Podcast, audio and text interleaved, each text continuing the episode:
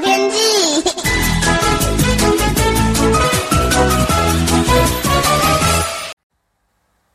各位听众朋友好，我是彭启明。过去这两天呢，台湾位于封面的前缘，天气呢略不稳定，有午后雷阵雨发展。那这种午后热对流呢，来得快，去得也快。从发展到下雨，大约不到一个小时，下雨时间呢也多半在半小时到一小时间。那这两天的，最大降雨呢，主要落在北部的山区，还有中部南投到阿里山附近，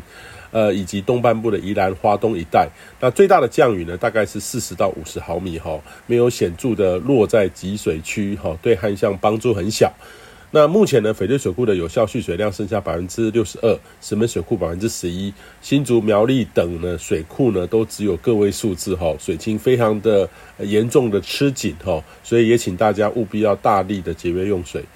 那今天封面呢，略为北台。太平洋高压呢也西伸过来，所以预期会比昨天还要更炎热一些。台北都会呢有机会到三十六到三十七度，南部的靠山区也有机会三十九到四十度，各地普遍都在三十五到三十六度。山区呢还是有局部零星的午后热对流，但是预期不会太大哦，比昨天略小一点。那周五、周六呢，锋面再度南下，在台湾北方海面上，午后阵雨呢也会会略微增加，但是还是跟过去这两天类似，以北部跟东半部山区为主，中南部呢可能有一些零星局部的热对流发展。那周日一呢，两天水汽则略微的减少，再度转为炎热天气，只有零星的局部热对流。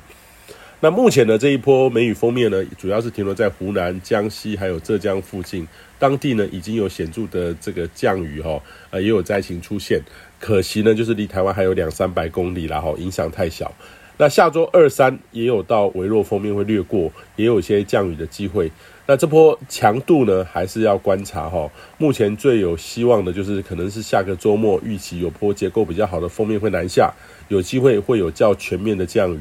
那这波属于移动型的封面，不是连续滞留几天会不断有中小尺度发展的典型梅雨封面。呃，不过呢，这个还是有变动空间的话，还是可以持续观察。从趋势上来看的话，哈，下周的降雨机会会比这周略多一点。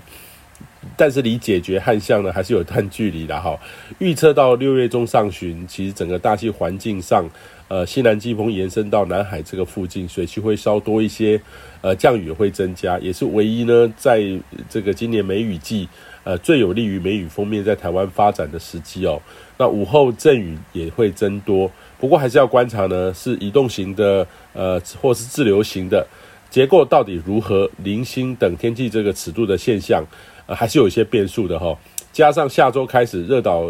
这个热力作用的这个发展呢，会开始蠢蠢欲动，这个这种也让这种未来的这个天气系统呢，有一些这个变化空间，也就是容易有台风会生成的哈，不确定性也会加大。那六月中上旬呢，开始过后，这波过后，其实到下旬间，其实太平洋高压的势力会显著的增强。呃，真正的夏天将会开始了哈，所以也要注意台风的发展。所以也提醒您呢，这段防疫期间在家也可以多强化检视家中的环境是否呢能够受到强风豪雨的挑战。这个是每年进入雨季呢都必须该做的事。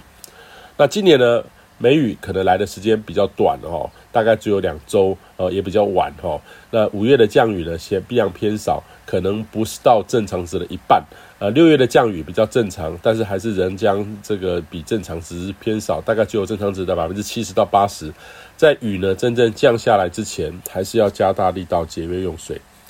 以上气象由天气风险彭启明提供。